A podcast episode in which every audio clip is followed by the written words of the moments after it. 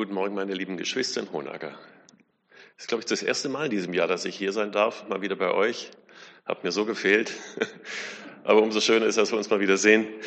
Ja, ihr habt ja in diesem Jahr eine Predigtreihe gestartet, eine ganz spannende Predigtreihe über die zehn Gebote. Und ich habe mich sehr gefreut, dass ich in diesem Zug sozusagen das Sabbatgebot zugewiesen bekommen habe. Und bei diesen Auftragspredigen äh, ist es ja manchmal so, dass man sagt, also nie im Leben wäre ich drauf gekommen, über sowas zu predigen. Das kann ich für mich wirklich sagen. Ich glaube, ich hätte nie über Sabbatgebot gepredigt.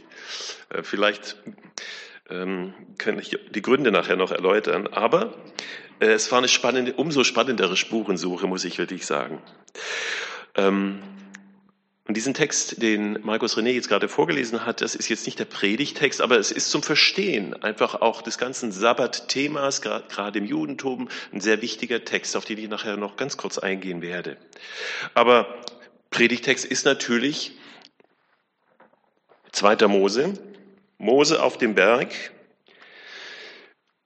und er hält die Gebote und über allem steht, und Gott redete alle diese Worte. Und Gott redete auch in diesem einen Gebot. Ich lese uns 2. Mose 20, die Verse 8 bis 11. Gedenke des Sabbattages, dass du ihn heiligst. Sechs Tage sollst du arbeiten und alle deine Werke tun, aber am siebten Tag ist der Sabbat des Herrn, deines Gottes. Du sollst keine Arbeit tun, auch nicht dein Sohn, deine Tochter, dein Knecht, deine Magd, dein Vieh, auch nicht dein Fremdling, der in deiner Stadt lebt. Denn in sechs Tagen hat der Herr Himmel und Erde gemacht und das Meer und alles, was darinnen ist, und ruhte am siebten Tag. Darum segnete der Herr den Sabbat und heiligte ihn.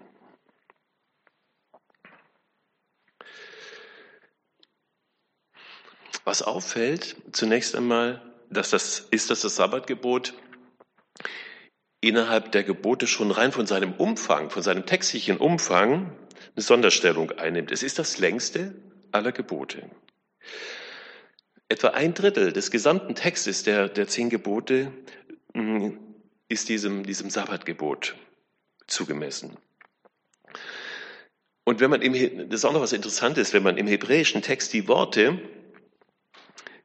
zusammenzählt, aller Gebote, dann ist das Zentrum dieses Textes, sind das diese Worte, am siebten Tag ist der Sabbat des Herrn deines Gottes. Diese Worte stehen genau in der Mitte des Textes der zehn Gebote. Schon interessant, aber es fällt auch auf, dass dieses Gebot, das ja jetzt nicht mit dem Donnerschlag eines Du sollst beginnt, sondern Gedenke, so beginnt das Wort. Gedenke, dass dieses Wort gleichwertig neben den anderen Geboten steht, neben dem Verbot des Götzendienstes, neben dem Tötungsverbot, also auch gleich bedeutsam ist wie alle anderen. Gott selbst hat das Sabbatgebot geschrieben in die Steintafeln des Mose, wie die anderen Gebote auch. Es ist ihm wichtig. Und wenn wir das Gebot ähm, in, an, an anderen Stellen in der Tora lesen, in den fünf Mosebüchern, wird ja mehrfach wiederholt. Und ich lese uns mal 2. Mose 31, da wird das Gebot wiederholt. Und da wird klar, mit welcher Ernsthaftigkeit oder um welche Ernsthaftigkeit es auch in diesem Gebot geht, wo es heißt, Darum haltet meinen Sabbat, denn er soll euch heilig sein. Wer ihn entheiligt, der soll des Todes sterben. Denn wer eine Arbeit am Sabbat tut, der soll ausgerottet werden aus seinem Volk. Sechs Tage soll man arbeiten, aber am siebten Tag ist Sabbat. Völlige Ruhe, heilig dem Herrn. Wer eine Arbeit tut am Sabbattag, soll des Todes sterben. Und es gibt da in, ähm, in Mose eine Geschichte, die steht auch im 2. Mose. Mal gucken, ob ich die. Ja, im 2. Mose 50, ich erzähle sie mal mit eigenen Worten, da ist, das Volk ist ähm, auf dem Durchzug durch die Wüste und da ist einer, der am Sabbat, ein Mann, der am Sabbat Holz sammelt. Ist verboten am Sabbat. Und jetzt bringen sie diesen Mann vor Mose und Aaron und Mose bekommt vom Herrn das Wort, dass dieser Mann des Todes sterben muss. Und er wird auch getötet. Also diese Ernsthaftigkeit will ich damit noch einmal betonen, um was es da wirklich geht. Es ist ganz zentral, ganz wichtig. Und es ist gut, wenn wir jetzt mal fragen, welche Orientierung uns Gottes Wort zu diesem Thema ganz allgemein gibt. Wie ist das eigentlich vom Wort Gottes her mit dem Sabbat? Wie ist es mit dem Sonntag? Was bedeutet der Sabbat für das Volk Israel? Was bedeutet es für uns als Christen, dieses Gebot? Warum feiern wir den Sabbat an unterschiedlichen Tagen, wenn ich jetzt mal Sabbat als Überbegriff nehme für den Feiertag? Weshalb hat Gott den Sabbat in einer so strikten Regelung eingerichtet? So viele Fragen. Und ich muss zugeben, ich habe in, bei diesen vielen Fragen diese Predigt vielfach umgeschrieben, bis gestern Abend noch sehr lange umgeschrieben. Deswegen muss ich immer ein bisschen orientieren in meinem Manuskript. Ähm, aber ich möchte euch so ein bisschen auch mit, mit einladen und reinnehmen in dieses Nachdenken über dieses Gebot. Eine Antwort auf einen Teil dieser Fragen finden wir ja im Sabbatgebot selbst, wo uns ja eine Begründung mitgeliefert wird, wenn es heißt, denn, denn in sechs Tagen hat der Herr Himmel und Erde gemacht und das Meer und alles, was darinnen ist, und ruhte am siebten Tag. Darum Darum segnete der Herr den Sabbattag und heiligte ihn. Also der erste Grund für die Einrichtung des Sabbatgebotes ist, dass es der siebte Schöpfungstag, der Tag ist, an dem Gott, wie es heißt, ruhte. Im Grunde kann man sagen, nicht der Mensch ist die Krone der Schöpfung, der Mensch erschaffen am sechsten, am Ende des sechsten Tages, sondern die Krone der Schöpfung ist der Schabbat. Am siebten Tag ruht Gott aus seinen Abschluss, seine Vollendung findet das ganze Schöpfungswerk Gottes erst am siebten Tag. Erst diese Ruhe bringt das Entscheidende, bringt die Vollendung. Ganz wichtig, dieser, dieser Sieben-Tage-Rhythmus im Sabbatgebot ist von Gott gesetzt es, er ist nicht erklärbar, dieser Rhythmus ist nicht erklärbar durch irgendwelche Rhythmen der Himmelskörper. Wie wir ja beim Monatsrhythmus wissen, ergibt sich aus der Umlaufzeit des Mondes um die Erde oder der Jahresrhythmus ergibt sich aus der Umlaufzeit der, der Erde um die Sonne und der Tag, da dreht sich die Erde einmal um sich selbst. Alles Rhythmen, die aus den Himmelskörpern irgendwie erklärbar sind und sich ähm, ja erklärbar sind. Aber der Sieben-Tage-Rhythmus des Schabbat hat keine Grundlage in irgendwelchen Planetenbahnen, sondern wird allein begründet aus der Schöpfung, von Gott eingesetzt. Und was ich auch bemerkenswert finde, dass dieser Sabbat nicht nur den Menschen gilt, sondern auch den Tieren, auch dem Land. An anderen Stellen wird das auch nochmal betont. Sehr geheimnisvoll. Für den Menschen sollte der Sabbat ein Ruhetag zur Ehre Gottes sein. Das heißt, die Sabbatruhe ist das sich wöchentlich wiederholende Bekenntnis, dass Gott allein der Schöpfer der Welt ist, in allen ihren Teilen. Wann immer ein Mensch den Feiertag einhält, ehrt er damit Gott, den Schöpfer der Welt und den Schöpfer des eigenen Lebens. Und das ist ja gerade in unserer gefallenen, in unserer so kaputten Welt und Schöpfung immer auch ein Stück Erinnerung an das Paradies, an die heile und gute Schöpfung Gottes, wo Gott den Menschen eben auch sagt im Sabbat, in diese Bestimmung will ich euch wieder hineinbringen. Ich will euch wieder in meine Ruhe bringen. Ich will euch wieder in das Aufatmen hineinbringen. Es soll für Israel und sollte für alle Menschen eine Wohltat sein, sich daran immer wieder zu erinnern. Alle sieben Tage, 24 Stunden lang, Woche für Woche. Dass es einen solchen Feiertag, einen solchen Ruhetag jede Woche überhaupt gibt, verdanken wir dem Judentum. Wir verdanken ihn keiner anderen Kultur. Es gab keine antike Kultur, wo man sagen könnte, da hat sich der Sabbat angehängt oder in diesen Rhythmus eingeklingt. Nein, es war etwas gänzlich Neues. Erst das Judentum hat den Sabbat eingeführt. Ohne ihn gäbe es bei uns nicht den Sonntag, der ja in unserem Grundgesetz, wir wissen das, verankert ist, Artikel 140, als Tag der Arbeitsruhe definiert und der seelischen Erhebung, kommt auch aus der Weimarer Verfassung, hat man wortwörtlich übernommen, uralt, Tag der seelischen Erhebung, der Arbeitsruhe, als Grundrecht garantiert. Für uns als Christen, die wir uns ja doch dem Wortlaut der Heiligen Schrift verpflichtet wissen, stellt sich jetzt natürlich nochmal eine andere Frage. Müsste nicht doch der Samstag, also der siebte Tag der Woche und nicht wie bei den Christen üblich der Sonntag, der erste Tag der Woche, als Feiertag begangen werden? Diese Frage lässt sich jetzt von der, aus der Geschichte her ein Stück weit erklären, aber auch von der Bibel her recht gut beantworten. Wir haben ja gerade gesagt, dass das Sabbatgebot begründet wird damit, dass Gott, der Schöpfer, nach der Vollendung seiner Schöpfung am siebten Tag ruhte. Wir wissen auch, Jesus ruhte nach der Vollendung seines Erlösungswerkes am siebten Tag im Grab. Jesus ruhte im Grab am siebten Tag, dem jüdischen Schabbat. Aber das Ruhen im Grab an einem Sabbat war für Jesus nicht das letzte. An einem ersten Wochentag, an einem Sonntag hat Jesus, hat Gott Jesus von den Toten auferweckt. Der Sonntag, der Tag der Auferstehung von Jesus wurde nicht sofort, aber Schritt für Schritt und immer mehr in einem Prozess kann man sagen, zum Feiertag für die junge Gemeinde, für die Christen, die entschlossen waren, diesem Jesus nachzufolgen Interessant ist auch im Russischen ist das Wort Sonntag und Auferstehung dasselbe. Voskreseni. Spricht jemand Russisch? Ich habe mir das mal angelesen, aber es ist interessant. Gleiches Wort für Auferstehung und Sonntag. Jesus hat das Feiern des Sonntags als Feiertag dann nicht durch ein Gebot irgendwie angeordnet. Aber Jesus, wir wissen, ist den versammelten Jüngern zweimal als Auferstandener begegnet am ersten Tag der Woche begegnet, können wir nachlesen in Johannes, in Johannes 20, da wird das zweimal erwähnt.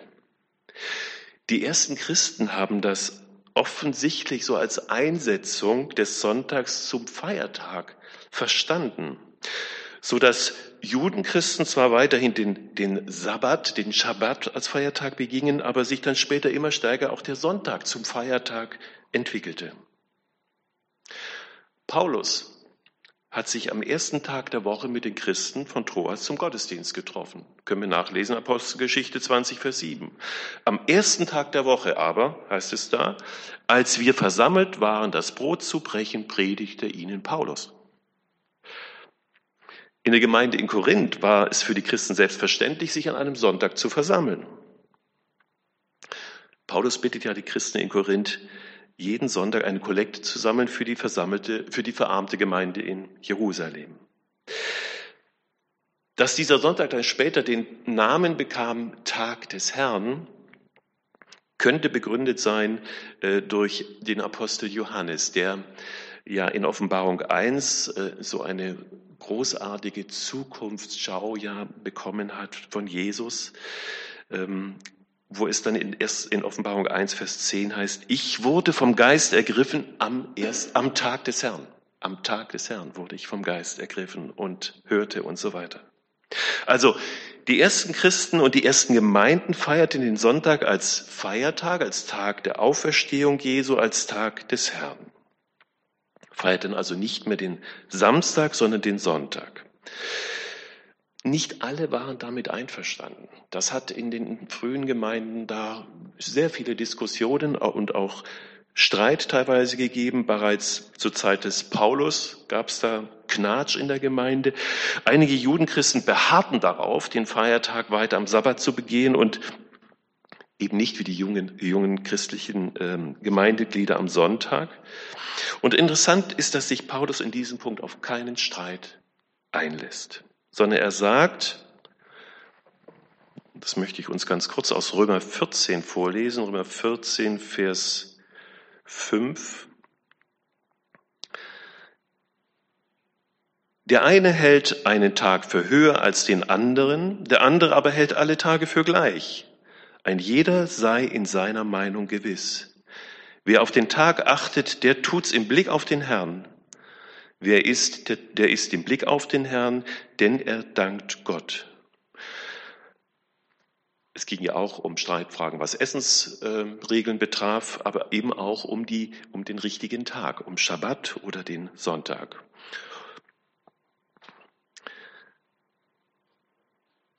Paulus sagt, das, worauf es ankommt, ist, dass der Feiertag begangen wird als ein Tag, der dem Herrn gehört. Der Paulus wusste genau, dass es natürlich von den alttestamentlichen Vorschriften dass der siebte Tag war. Der Begriff Sabbat selbst war aber damals und ist es bis heute im Grunde ein, ein Tag, den man, oder das Wort Sabbat ist schlicht und einfach zu übersetzen mit aufhören, ruhen, aufhören. Und das Feiertagsgebot ist also das Gebot, einen Tag in der Woche, an einem Tag in der Woche die Arbeit ruhen zu lassen, aufzuhören, als heiligen Tag zu begehen. Für die Juden, für die Adventisten, für andere Gruppen, wir wissen das, ist es nach wie vor der Samstag. Für die Christen ist es der Sonntag. Wir wissen aber auch, es gibt in unserem Alltag, es gibt Situationen, die dazu führen, dass Menschen ihren heiligen Tag an einem anderen Wochentag begehen müssen. Denken wir an die Pastoren, an die Pfarrer, die an den Sonntag manchmal mehrere Gottesdienste halten müssen und dann richtig auch Stress haben und unterwegs sind. Aber betroffen sind auch viele Menschen, die, die in sozialen Berufen arbeiten, in der Landwirtschaft arbeiten, die in öffentlichen Versorgungsbetrieben arbeiten. Die müssen auch sonntags ran, ob sie wollen oder nicht. Aber ich denke, Gott wird einmal nicht danach fragen, welcher Tag unser Sabbat, unser Feiertag war. Aber die Frage, auf die wir eine Antwort geben müssen, ist, ob ich einen Tag in der Woche als Feiertag eingehalten und wie ich ihn inhaltlich gefüllt habe. Alle Aussagen zum Sabbatgebot in der Bibel beziehen sich weniger darauf, welcher Tag genau unser Ruhetag sein soll, sondern es geht schwerpunktmäßig um die Inhalte des Feiertages. Und da komme ich noch darauf zu sprechen. Im Grunde ist der Sabbat von seiner Bestimmung her auch eine, eine Schutzeinrichtung, auch eine soziale Schutzeinrichtung für den Menschen. Gerade weil auch in unserer Arbeitswelt diese Schutzeinrichtung mehr und mehr verbessert wird.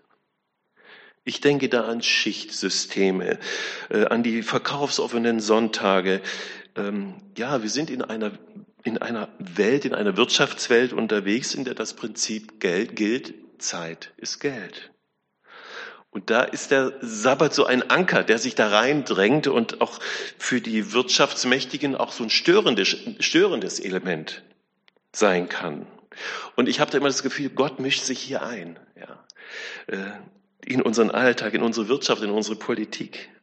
Also der Feiertag, der Sonntag als Schutzeinrichtung auch für die Menschen gedacht.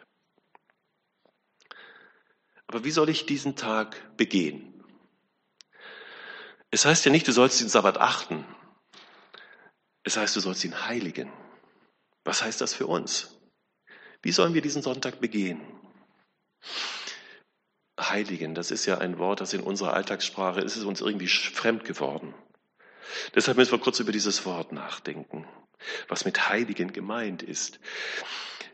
Heilig, Heiligen ist ja dem, gerade im Alten Testament eines der bedeutendsten Worte. Und dieses Wort steht mehr als, als alle anderen Worte für, ja, für das Geheimnis der Majestät Gottes. Bei der Schöpfung hat Gott keinen heiligen Ort geschaffen.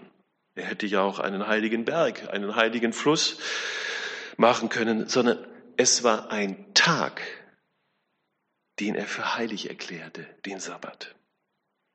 Deshalb erwartet Gott vom Menschen, dass er diesen Tag heiligt.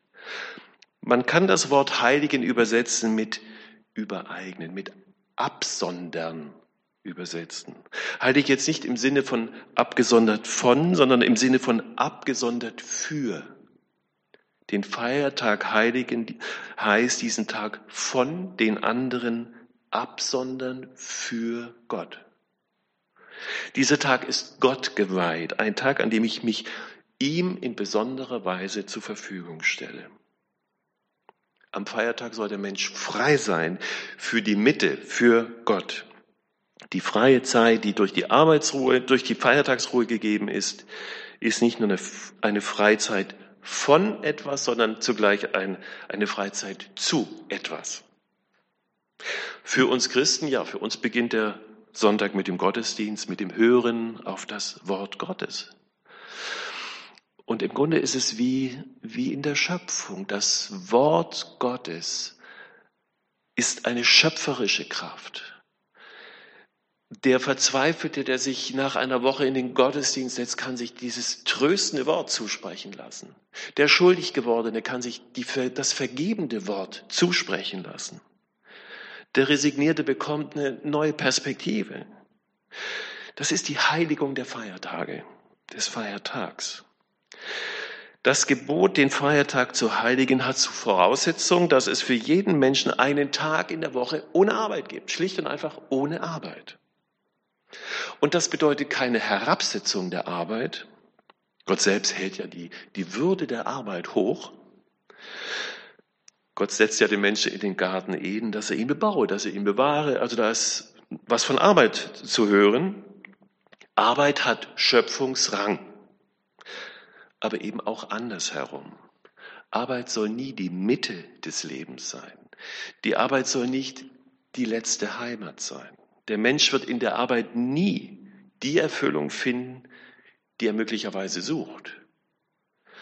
Und das ist zugegeben ein, ein großes Problem in unserer Zeit, wo Arbeit oft so eine sinnstiftende Bedeutung bekommt, wo sich Menschen über Arbeit ja definieren, ihre Identität an der Arbeit festmachen. Wir kennen den Begriff des Workaholic, macht deutlich, dass Arbeit regelrecht auch zur Sucht werden kann. Und das kann dann ganz schnell auch in eine Überforderung hineinführen, wo, wo am Ende alles zusammenbrechen kann. Wir kennen auch das Wort Burnout. Wenn jemand vor lauter Arbeit irgendwann gar nicht mehr kann. Ja, die Bibel warnt vor der Faulheit, aber noch mehr warnt sie die Menschen vor der vom Arbeitsfanatismus. Gott fordert den Menschen immer wieder auf, am Sabbat zu ruhen. Durch das Sabbatgebot will Gott den Menschen eben auch sagen, in der Arbeit werdet ihr keine Erfüllung finden. Die Arbeit wird euch nicht den Sinn des Lebens geben. Arbeit ist Mittel zum Leben, aber nicht Mitte des Lebens. Ihr lebt, ihr Menschen, ihr lebt von der geschenkten Barmherzigkeit Gottes. Und nur der sich beschenken lässt, von der Fürsorge Gottes mit seiner Vergebung beschenken lässt, der kann wirklich aufatmen. Kommt her zu mir, die ihr mühselig und beladen seid, sagt Jesus. Ich will euch erquicken, ich will euch Ruhe schenken. Das ist es. Und noch ein weiterer oder auch ein letzter Gedanke. Und ich finde, das ist ein sehr befreiender Gedanke. Das Sabbatgebot ist durch Jesus erfüllt.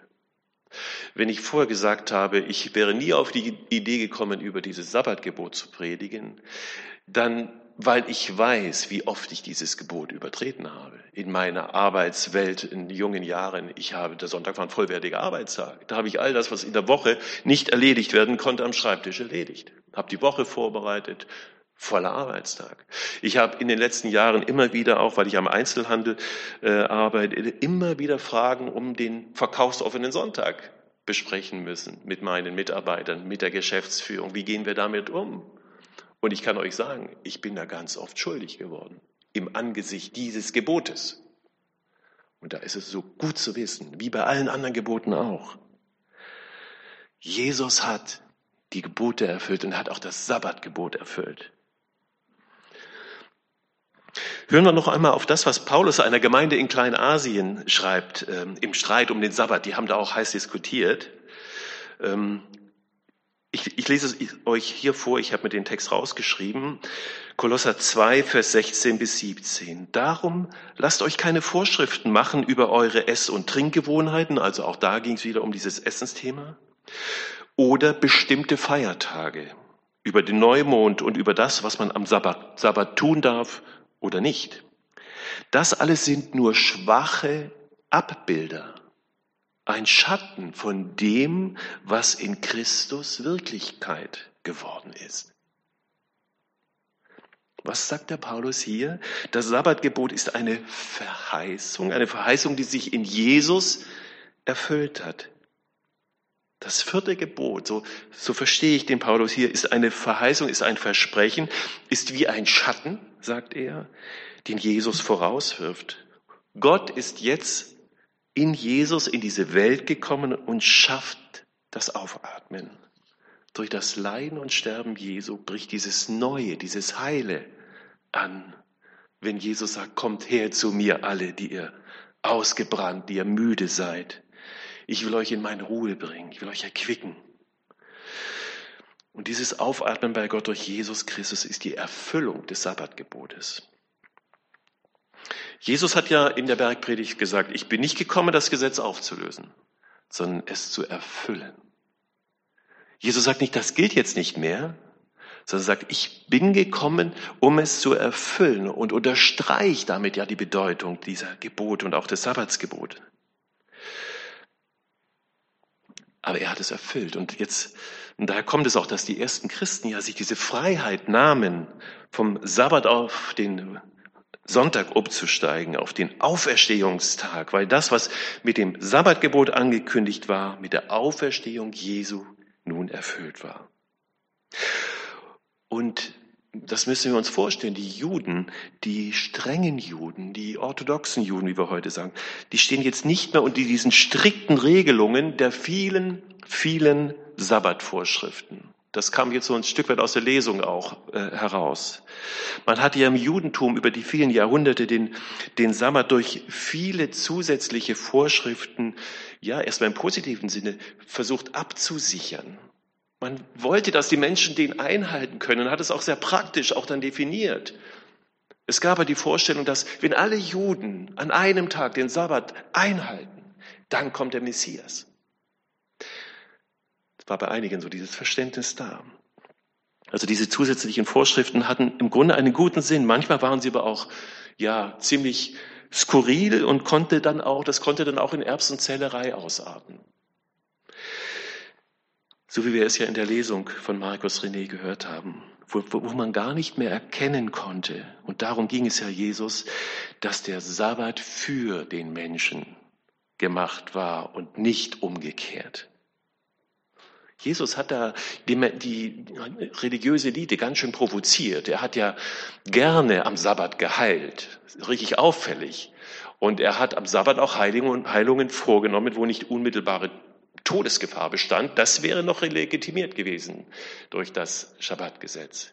Aber er hat ja oh, langjährig Kranke, chronisch Kranke geheilt, wo man sagen konnte, kann doch auch noch warten ein paar Tage. Also jetzt kommt es nicht mehr drauf an. Jesus hat geheilt.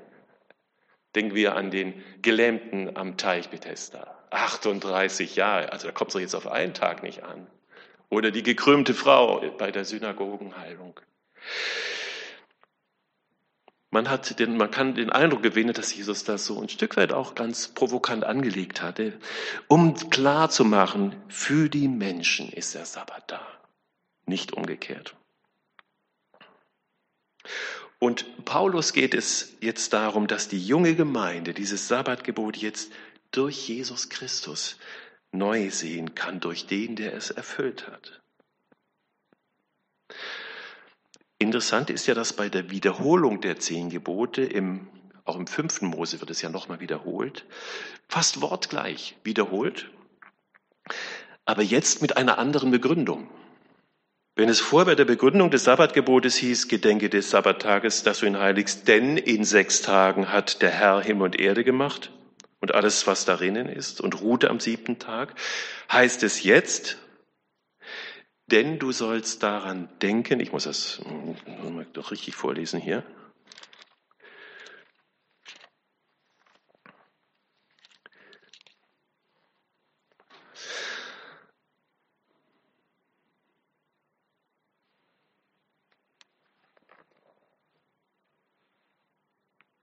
Denn du sollst daran denken, dass auch du Knecht in Ägyptenland warst und der Herr dein Gott dich von dort herausgeführt hat mit mächtiger Hand und ausgerecktem Arm. Darum hat dir der Herr, dein Gott, geboten, dass du den Sabbattag halten sollst. Du sollst dich daran erinnern, dass auch du Knecht warst in Ägypten, heißt es hier. Das bedeutet, der Sabbat gründet im Exodus. Hängt unmittelbar zusammen mit der Befreiung Israels aus der Knechtschaft. Er erinnert an den Bundesschluss Gottes mit seinem Volk. Und dieses Sabbatgebot durch Jesus Christus hindurch jetzt neu zu sehen, durch den, der es erfüllt hat, heißt für uns doch jetzt, uns daran zu erinnern, dass wir unter der Herrschaft der Sünde standen. Aber er hat uns aus der Knechtschaft, aus der Sklaverei der Sünde herausgeführt, durch seinen Kreuzestod, durch seine Auferstehung und hineingeführt in den neuen Bund mit ihm, hinein in die Freiheit zum Leben in der Ruhe mit ihm. Das bedeutet, wir stellen diesen Tag Gott zur Verfügung. Es gibt kein Aufatmen am Sonntag, außer dass ich in Berührung komme mit dem, der mir die Lasten abnimmt. Es gibt kein zur Ruhe kommen, wenn ich mir nicht die Last meiner Schuld abnehmen lasse. Dass ich rauskomme aus dem Hamsterrad meiner Arbeitswoche, aus dem Teufelskreis meiner täglichen Lieblosigkeiten, meiner Verletzungen, der, des Versagens, alles, was mich so in der Woche auch dann gefangen nimmt, dass ich zum Aufatmen komme und mir den Zuspruch Jesu zusagen lasse. Der Ruhetag ist ein Geschenk Gottes. Er soll den Menschen aufatmen lassen, soll ihn zur Ruhe kommen lassen, neue Orientierung geben, reinigen der Luft. Auch durch das, was hier im Gottesdienst geschieht, durch die Lieder, durch das Gebet.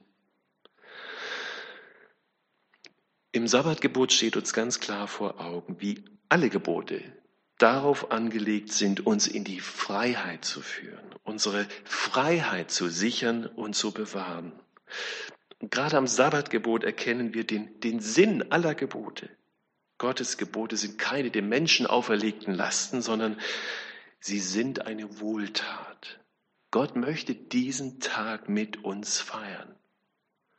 Und wir wollen nicht aufhören, Menschen dazu einzuladen. Amen.